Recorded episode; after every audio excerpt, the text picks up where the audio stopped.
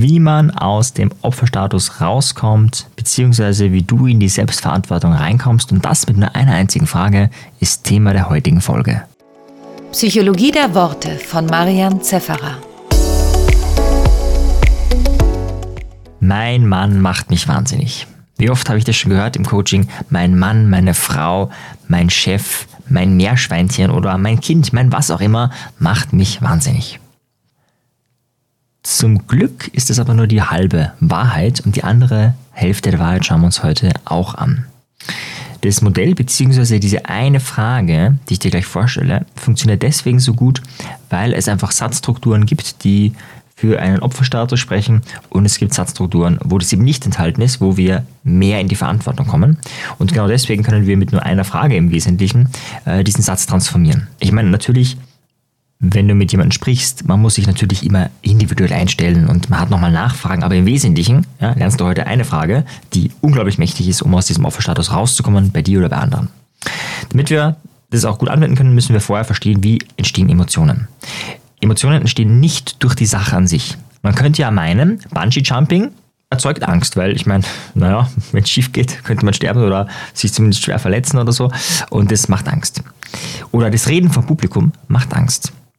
Ja, das ist aber eben nicht so, weil wenn du verschiedene Menschen fragst, bekommst du unterschiedliche Antworten. Also manche zum Beispiel freuen sich aufs Bungee Jumping. Äh, es gibt, es gibt sogar Leute, die haben das schon so oft gemacht, dass es Langeweile bei ihnen auslöst. Das heißt, Bungee Jumping an sich erzeugt keine Emotion. Die Rede an sich erzeugt keine Emotion. Die Sache an sich erzeugt nie Emotion. Jetzt aber die Frage, ja, wie kommt denn die Emotion dann in unseren Kopf, in unser Hirn, in unserem, in unserem Herz rein, in unseren Körper? Unsere Erwartung, beziehungsweise das, was wir in unserem Hirn mit dieser Information machen, erzeugt die Emotion. Sprich, wenn ich jetzt beim Bungee Jumping mir denke, ja, habe ich schon tausendmal gemacht, das ist langweilig, dann ist in meinem Kopf habe ich vielleicht die Szenen, die nicht so toll waren, die, die viel, wie oft ich das schon gemacht habe und es ist jetzt nicht mit dieser Vorfreude verbunden. Wenn du das erste Mal äh, Fahrschüler bist und Auto oder das erste Mal selber Auto fahren darfst, ist es vielleicht aufregend. Wenn du tausendmal drinnen gesessen bist, ist es vielleicht nicht mehr aufregend. Aber auch da sind Menschen unterschiedlich. Es gibt Leute, die fahren jedes Mal wieder und freuen sich, Autofahren äh, zu können. Und der Unterschied ist nicht das Autofahren an sich, sondern was sie im Kopf mit dieser Information machen. Das klingt jetzt vielleicht banal, aber die Ableitung, die jetzt kommt, ist genial. Und zwar, schlussendlich sind wir nicht nur theoretisch, sondern auch, zu, auch praktisch zu 100% für unsere Emotionen selbst zuständig und verantwortlich. Das ist auch dieser konstruktivistische Gedanke, das, was im Außen passiert, ist da, aber damit das Ganze Emotion und Sinn bekommt, musst du es im Gehirn verarbeiten. Das heißt, die Emotion entsteht immer in dir. Die entsteht nicht außerhalb. Also man würde nicht sagen, der Sessel da drinnen im Sessel ist was, ja, und das hat die Hormone bei mir erzeugt oder so. Das wäre ja ein bisschen äh, strange. Es wirkt vielleicht so, wir sehen das, wir ärgern uns, ja, kurz danach, aber eben kurz danach. Dazwischen ist dieser Verarbeitungsprozess. Im Umkehrschluss bedeutet es aber, dass dich niemand auf der Welt wahnsinnig machen kann, sondern deine Bilder im Kopf, deine Interpretationen machen dich wahnsinnig. Und die kannst du zu 100% selbst steuern. Und deswegen ist es eine ziemlich coole Folge und ähm, ja, vielleicht wirst du die auch teilen, weil sie dich wirklich weiterbringt. Also, jetzt kommt Trommelwirbel. Die Frage dazu lautet: Wenn jemand sagt, mein Mann macht mich wahnsinnig, was sagst du da, wenn du sagst, XY macht mich wahnsinnig? Deine Frage lautet: Wie macht dein Mann das? Was muss er wie sagen, damit du wahnsinnig wirst? So, das erzeugt meistens noch nicht so, oh wow, geil, diesen Effekt in, auch in der NLP-Ausbildung, also das ist Teil des NLP-Practitioners, äh, was ich jetzt gerade hier mache, äh, ist das erstmal so, ja, okay. Ich gebe dir ein paar Beispiele, weil tatsächlich, die Frage ist zwar genial, aber bei den meisten Menschen musst du noch ein zweites, drittes, viertes Mal nachfragen. Also gebe ich dir ein paar Beispiele. Das Buch langweilt mich. Das habe ich tatsächlich äh, manchmal gesagt, also jetzt nicht genau so, aber das Buch ist langweilig oder so, irgendwie habe ich es formuliert. Und dazu muss man jetzt was verstehen. Früher habe ich Bücher äh, auf den Gut und Schlecht eingeteilt. Ähm, und je mehr Bücher ich halt kannte und schon gelesen habe, desto härter war mein Feedback, weil ich natürlich auch selber in einem anderen Niveau war in diesem Kerngebiet, ja, also Psychologie, Sprache und so weiter. Und dazu muss man aber wissen, mein Anspruch war immer, die Bücher von vorne bis hinten zu lesen. Also ganz am Anfang, die ersten 100 Bücher, habe ich sicherlich inklusive Vorwort, Nachwort und Dankbarkeit, äh, also diesen Dankbarkeitsfaselzeug hinten noch gelesen. Und naja, solche Bücher performen halt schlechter. Irgendwann habe ich es dann geschafft, wenn ich gesehen habe, das Vorwort ist nur bla bla oder beim Dank werden nur irgendwelche Namen genannt, dass ich es nicht lese. Und naja, dann lese ich das halt von vorne bis hinten und dann ist es halt eben langweilig oder richtig gut. Das heißt, da muss, das muss schon echt richtig gut sein. Ja.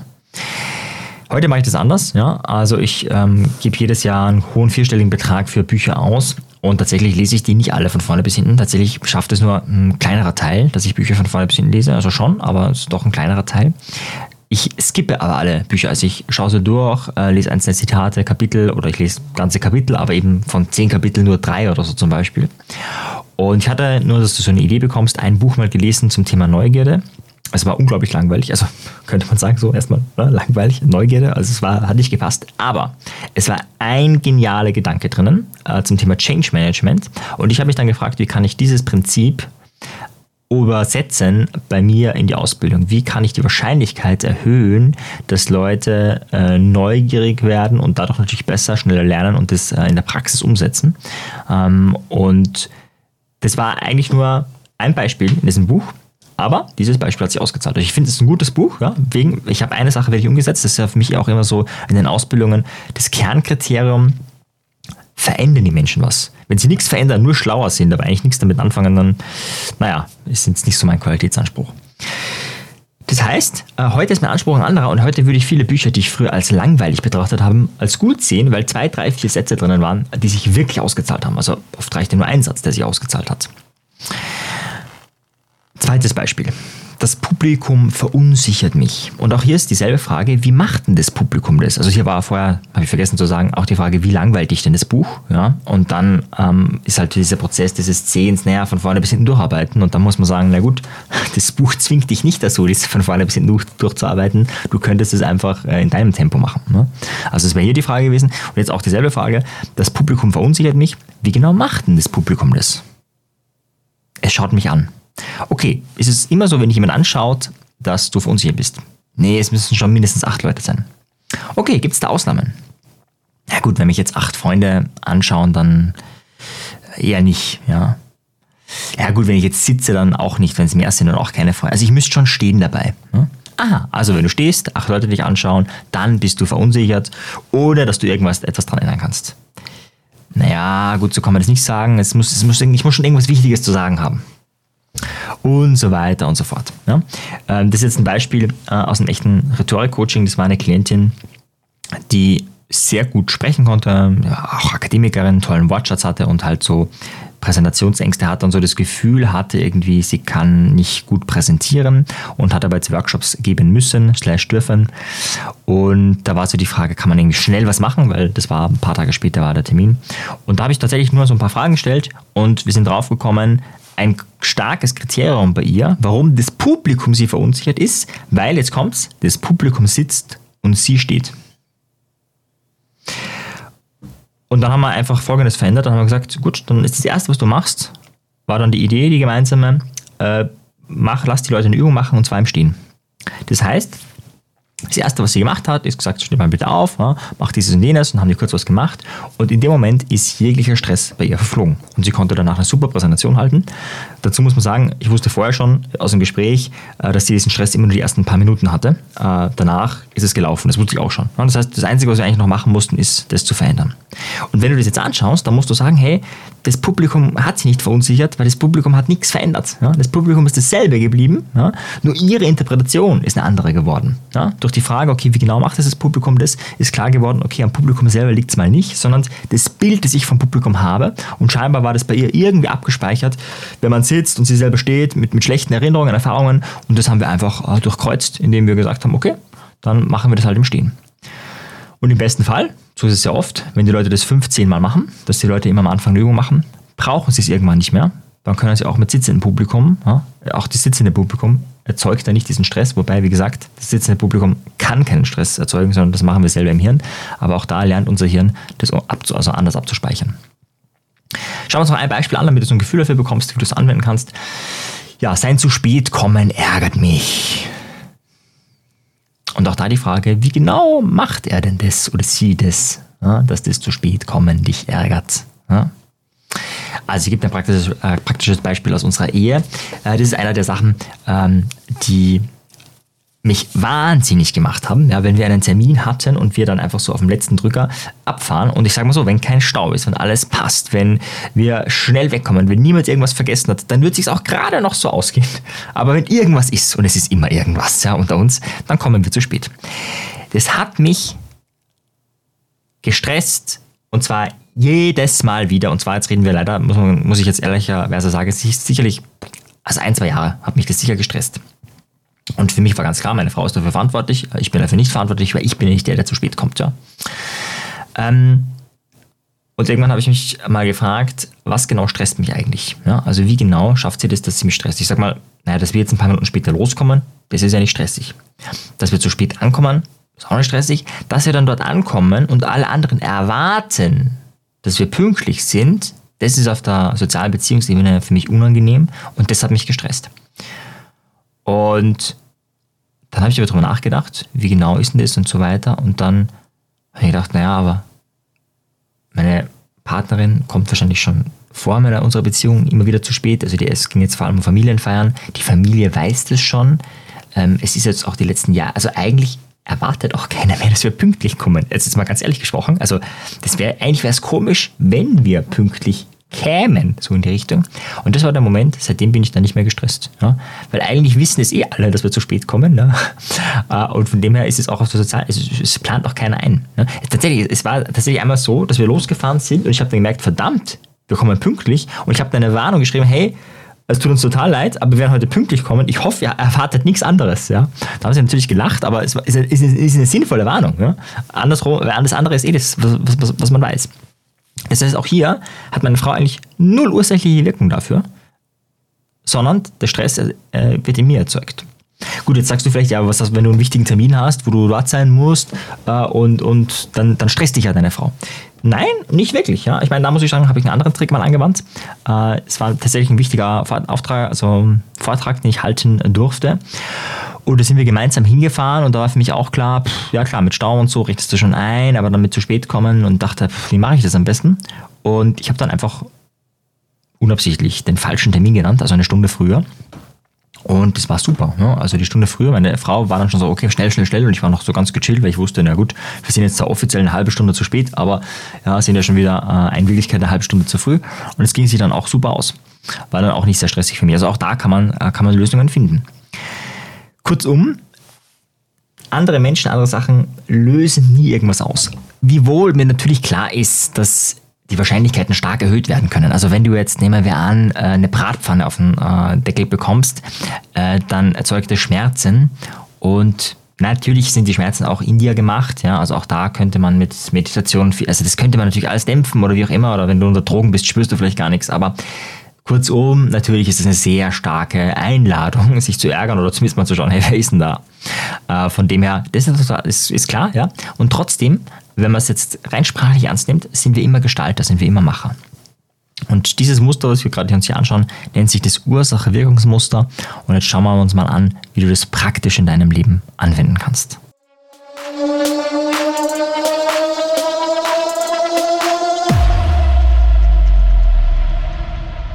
Du kannst diese Technik im Selbstcoaching anwenden. Das heißt, du kannst dich da jederzeit fragen, wie genau macht X das?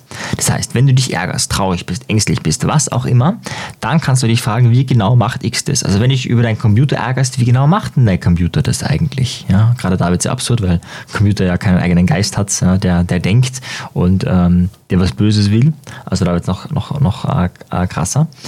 Und äh, da merken wir schon eben, dass sie oft eine negative Absicht reininterpretieren. Also zum Beispiel kleine Kinder, da ist oft einiges, was die machen. Zum Beispiel, wenn mich jetzt äh, mein Sohn Aaron mit, äh, keine Ahnung, oder da der Elron äh, mit irgendwas beim Essen bewirft, äh, dann ist das nicht so dramatisch. Erstens mal, weil er es ganz unabsichtlich gemacht hat. Aber weißt du, mit einem, einem Jahr, da erwartet man nicht, ja, dass jemand schon mit, mit, mit Löffel umgehen kann. Deswegen ja, es ist, es ist zwar blöd und so, es ist nicht so, dass ich, oh ja, geil, ich wollte schon immer mal mit Essen beworfen werden. Ja? Also beworfen klingt das ein bisschen blöd, aber das halt irgendwie mit, mit Löffel ähm, sich so bewegen, dass das Essen auf, auf mir landet. Bei einem erwachsenen Menschen, ja, da gehen wir davon aus, der kann einen Löffel bedienen. Wenn wir das machen würden, würden wir oft denken, hey, was mit dem los? Ja?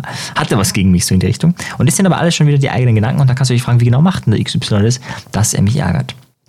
Und dann aber wirklich dran zu bleiben. Ja? Das heißt, so lange nachzufragen, bis da was kommt. Ja? Und dann kommen vielleicht zu Gedanken, dass negative Absichten reininterpretiert werden und so weiter und so fort. Und dann kann man dann auch nachfragen. Kann man fragen, hey, ähm, wie ist das? Machst du es absichtlich oder wie auch immer? Ja? Und manchmal kommt man auch drauf, ja, dass Menschen Erkrankungen haben oder wie auch immer.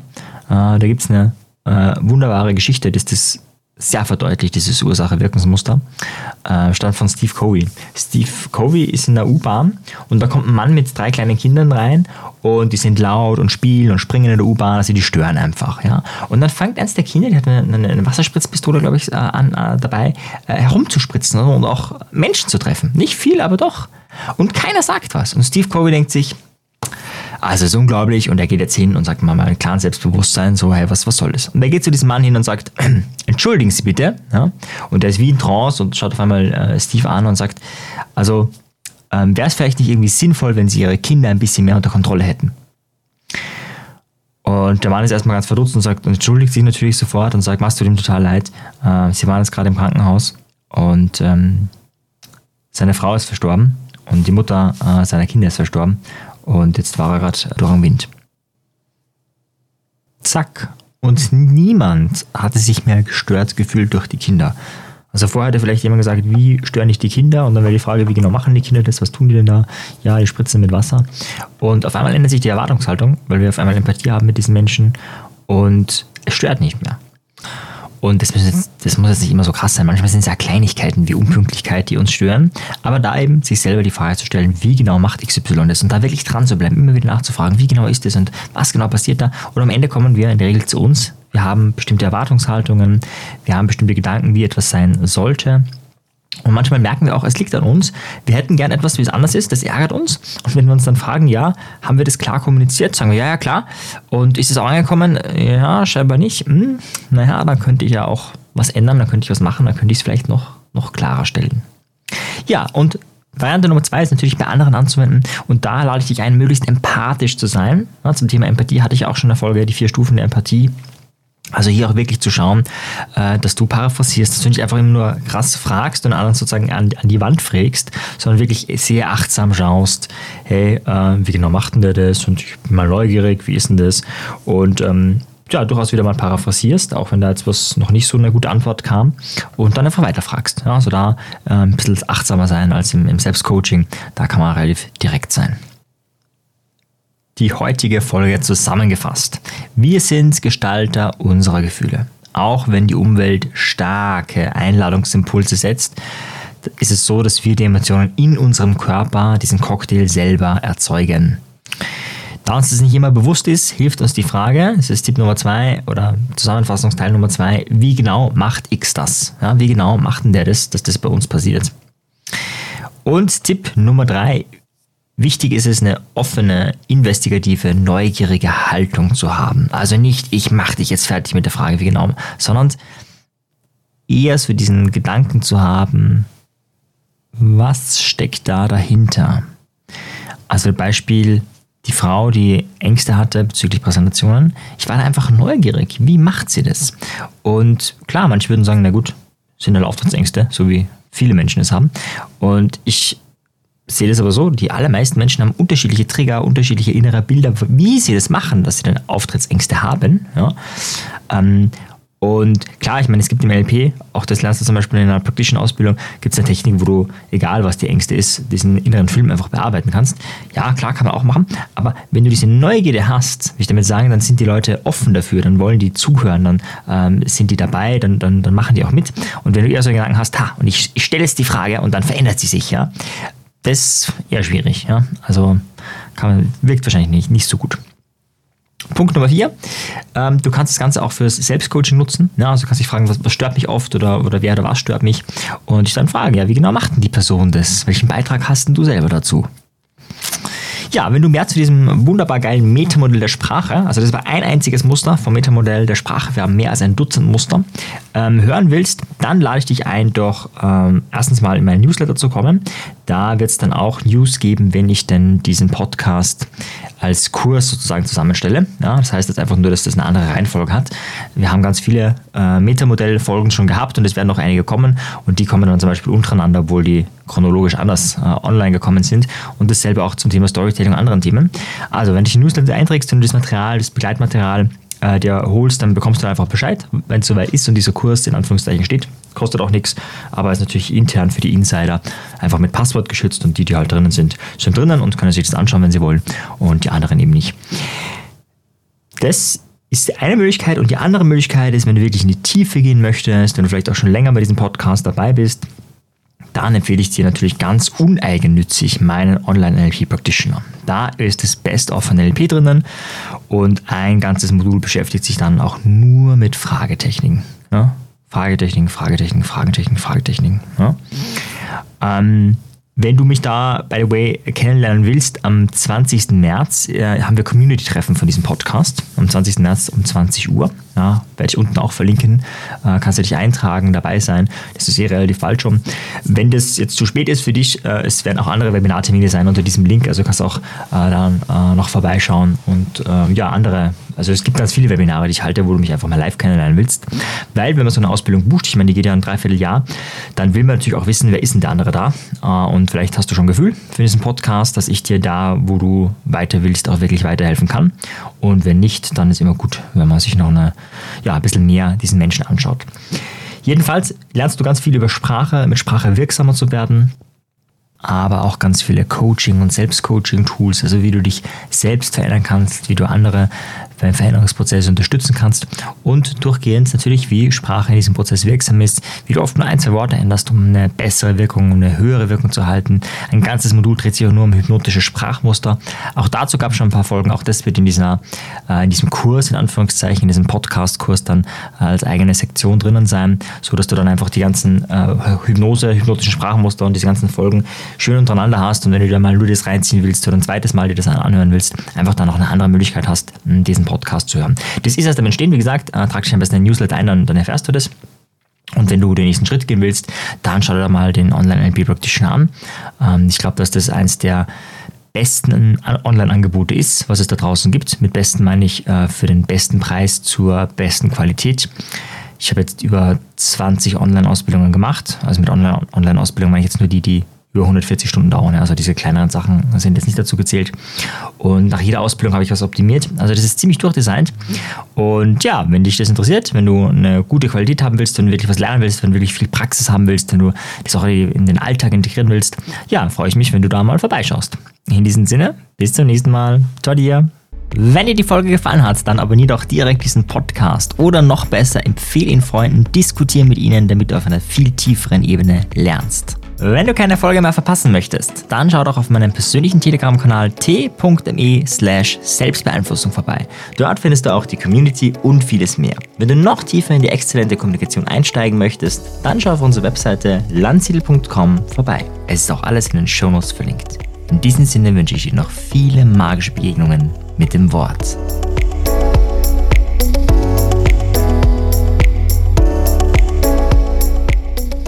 Wie kannst du mit ganz einfachen Satzkonstruktionen das Lernen deiner Teilnehmer deutlich verkürzen und verbessern? Das ist das Thema der nächsten Folge. Am besten gleich abonnieren. Bis dahin, ciao dir.